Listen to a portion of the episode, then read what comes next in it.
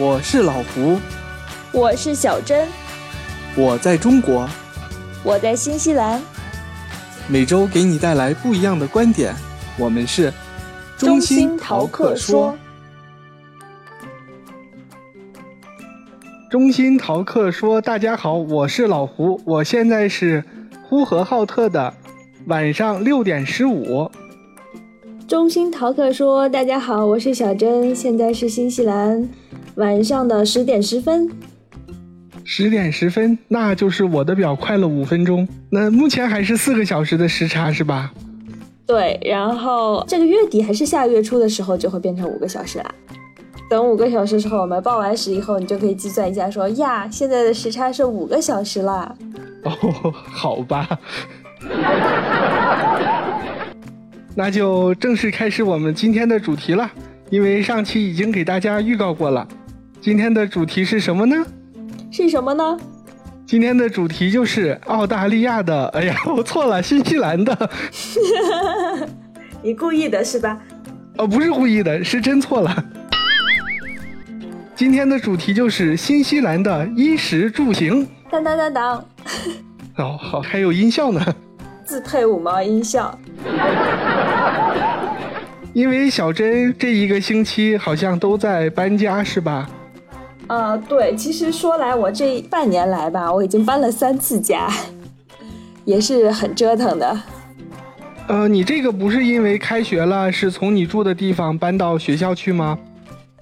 不是不是，我是那个纯属个人要换地方住而已。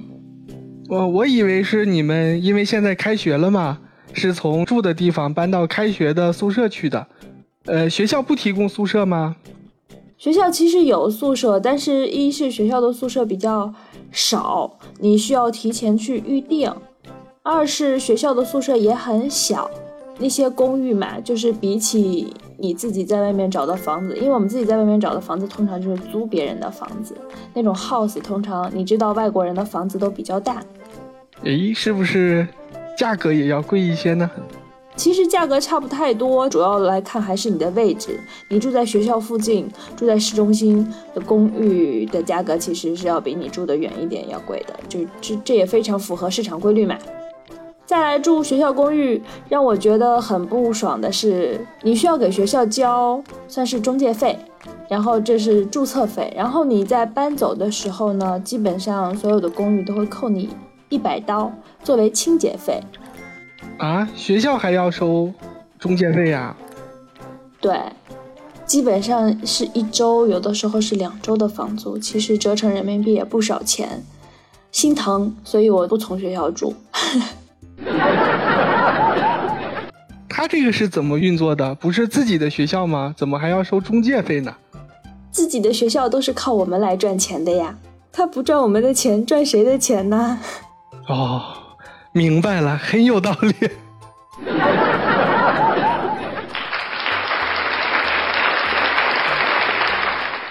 我们一上来好像就把今天的第一个话题给说了，这个说的是新西兰的住是吧？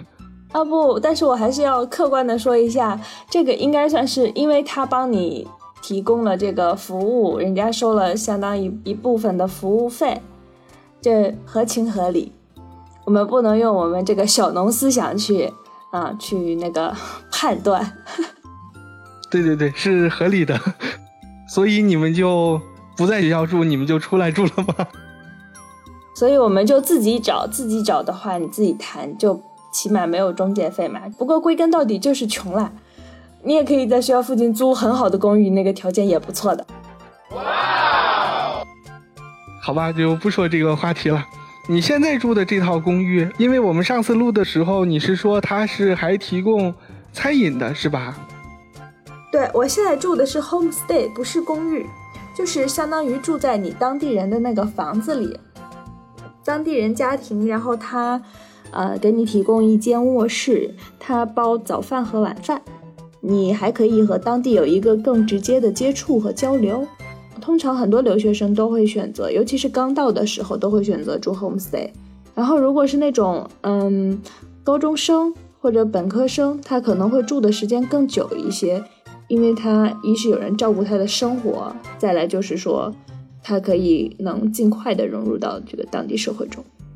因为我看那个英国的小说，上次你也说过，新西兰以前是英国的殖民地，就是阿加莎·克里斯蒂的小说，它经常会有这种类似家庭的旅店，不过它不是按月租的，也是这样的，提供一些餐饮，然后平时也是像一个大家庭一样，有好多屋子，然后是让别人住进来。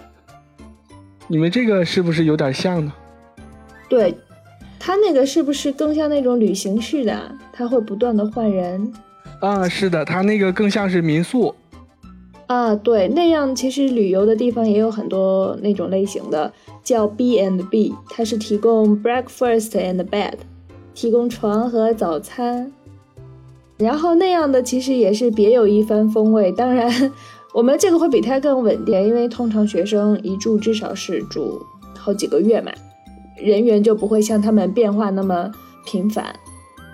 嗯，也稳定，它也好管理嘛。对你像我们住进来的都是这种过来读研究生的，一般都是成年人，也不用特别的管理，除非说有一些会，当然当然有一些运气差的人会有那种特别坏的 homestay 啊。我算是属于运气比较好的，我的 homestay 都对我很好。啊，还有这样的，赶快说来听听。我有那个听过那种很可怕的 homestay，他们就纯属是拿这个当生意，他们自己的主卧都全部都招了学生住，然后这一家夫妇呢，两个人他们是住在沙发的，给学生吃的东西也都特别差，他们拍的照片一看就是，真的是属于你难以下咽的那种。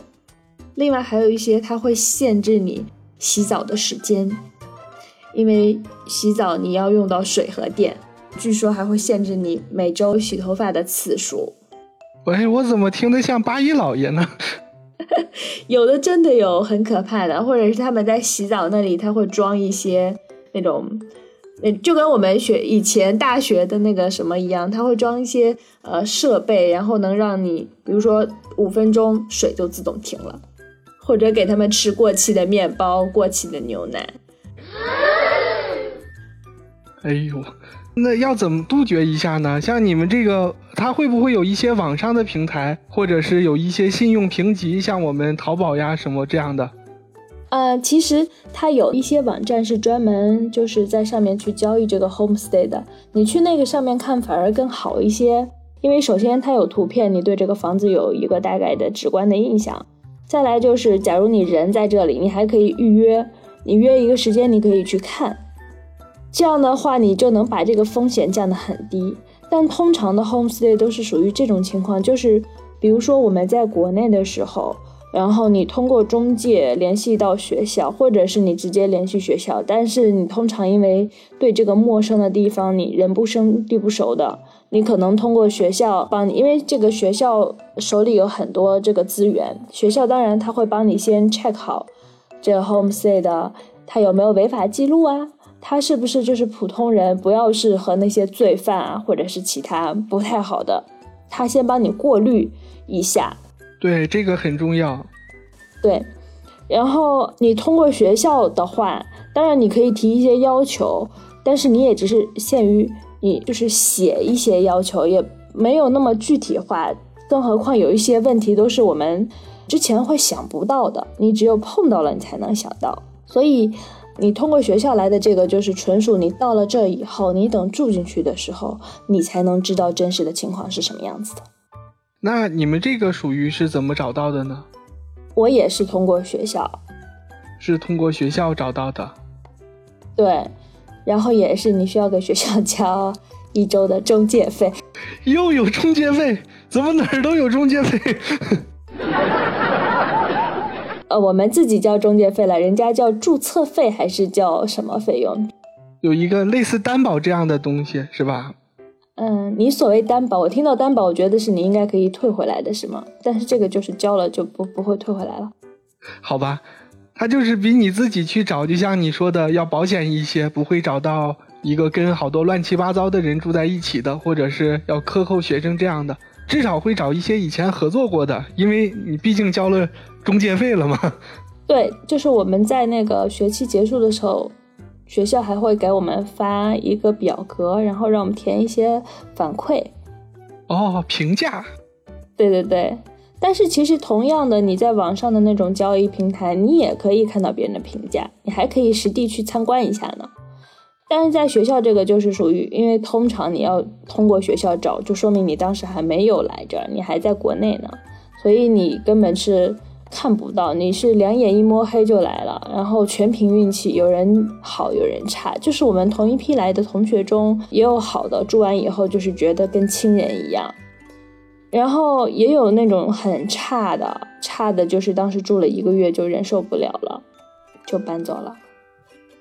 哦，那中介费也不退了吧？中介费，你只要交了以后就不会再退了。哎，我为什么老想着中介费呢？是我给你把这个话题植入的太深了。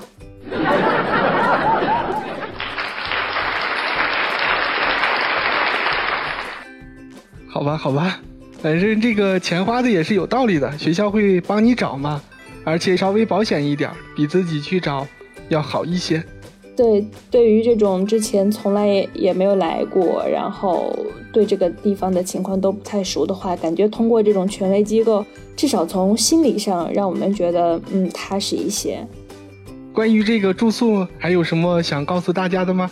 刚才我们讲的都是这种，就是一些找房子啊，或者是找 homestay 的一些经验。我是有一些特别想跟大家分享的，是说你当你住进来的时候，我们不说自己单住房子，就说当你住进 homestay 的时候，你要怎样去和当地人的这个在沟通上面的一些问题。对对对，这个很重要，可以记一下，拿小本画重点了。必考题这是，对，划重点。因为，嗯，我和现在这个 homestay，我其实之前在他们这儿已经住了半年多，我们的关系相当好。嗯，就是你慢慢的就可以聊得很深入，然后大家就会聊起来。他们会讲，有一个让我印象特别深的一次对话，嗯。他是这样的，他跟我讲说，因为他们家是其实开始招 homestay 也不是很久，大概也就两年的时间，前前后后也有若干人，大部分是中国学生，也有泰国学生，还有日本学生，但是说来说去就都是亚洲学生。他们说亚洲人就是让他们觉得不是很习惯的地方，一是其实我们和西方文化还是有差别，他们见了面就是互相拥抱啊，互相。呃，就是比较热情型的。然后他说，很多中国学生就是进来以后，就是回到家呃不跟他们讲话，就自己默默的回到房间，把门关上。然后吃饭的时候吃，吃了饭可能呃帮忙洗碗，洗完碗以后又自己默默的回房间，把门关上。他们就是对他每天在做什么一无所知，完全没有交流。这不就是我们国内的合租的模式吗？其实是，也许是因为他们害羞，或者是觉得话题上有差异，聊不在一起，或者是觉得自己的语言不够好，怕说不明白，各种原因吧。但是我觉得，如果真的是那样的话，就失去了你住 homestay 的意义了。我觉得还是因为是国内的习惯，因为我虽然没有合租过，但是我也看过好多，就是周围朋友吧，他们有合租的。呃，基本上就如果不是之前认识的熟人的话，好像基本上也是这种的，一回家就进自己屋里了，然后把门一关，也不怎么交流。但是像我们看，呃，《老友记》呀，或者是那个《生活大爆炸》，他们就好像就是不仅仅住在一起那么简单了，好像真的就像，呃，至少是像朋友吧，不能说像家人一样，就是在认真的相处。对，当然，我觉得那个一是和这个个人的性格有关，再来和年龄也有关。像你刚才举的这些例子，他们都是同年龄的人住在一起，应该就会好很多。哦，还有就是他跟我讲的另一个，就是说，就是说住的这些学生，他们从来都不愿意和这个 homes 的这些主人们去分享他们的一些想法或者是事情。他们只想从 homestay 这些人身上得到锻炼英语的机会，但是就是没有这种你来我往的东西，你你懂我意思吧？我知道，这个我们在国内都不和父母像你说的敞开心扉，出了国外，怎么可能会对房东敞开心扉呢？一说到这个，我觉得那天想了一个事情特别逗。我们在饭桌的时候，他们通常晚餐时间会聊很久，吃了饭也会聊很久。呃，天南海北什么都聊，还很爱聊那种政治性的话题。然后他们聊啊聊，聊啊聊，突然就问我说：“哎，你觉得这个怎么样？或者是你认为这个怎么样？”然后说：“你平时在家和父母怎么聊天吗？聊这些话题吗？这种政治性的话题？”我说：“从来不聊。”然后就是一下子就把话题终结了。话题终结者，那我们不一样，我还挺爱聊政治话题的。不过咱们这儿不能聊，聊了不能播呀。no no no，我的原则是不谈政治。我当然有自己的政治观点，但我保留。你是对的，挺好。因为我不知道该怎么往下接了，那你就继续说吧。我说，你看，我从从我认识你开始，我就是话题终结者，是不是？不是，这个外号一开始是，嗯，给别人的。然后既然你刚才说到了嘛，就顺便拿过来用了一下。啊，我知道了，是给老刘的。对呀，这是他的外号。好了，我接过了他的衣钵，我现在也是话题终结者。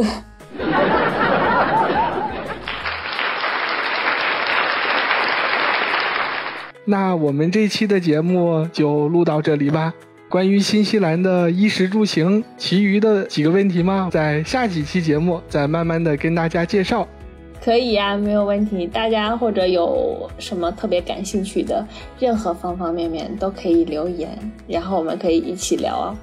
好的，那我们这期节目就到这里吧。中心淘客说，我们下期再见。下期再见喽。